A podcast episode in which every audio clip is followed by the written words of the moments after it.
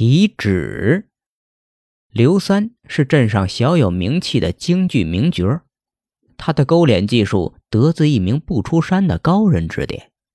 那高人只在天黑后教刘三一些门道，白天时刘三也想学着画，那人却说他的脸谱怕晒，见不得光。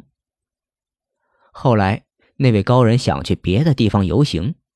便把余下的道具传给了他，唯有一只装满脸谱的箱子埋在地里，让刘三半夜自己去取。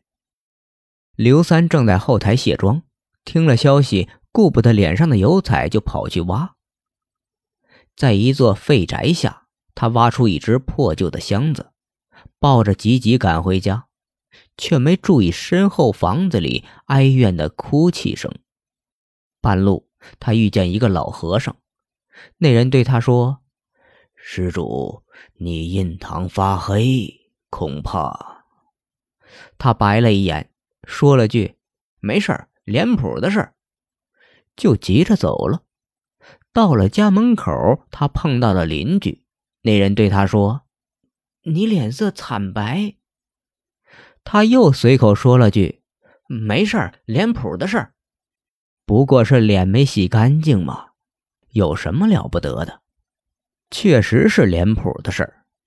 他在镜子前把一张张诡异的面具过瘾的戴了个遍。师傅手艺真好，又软又薄的面具就像一张皮一样贴在皮肤上。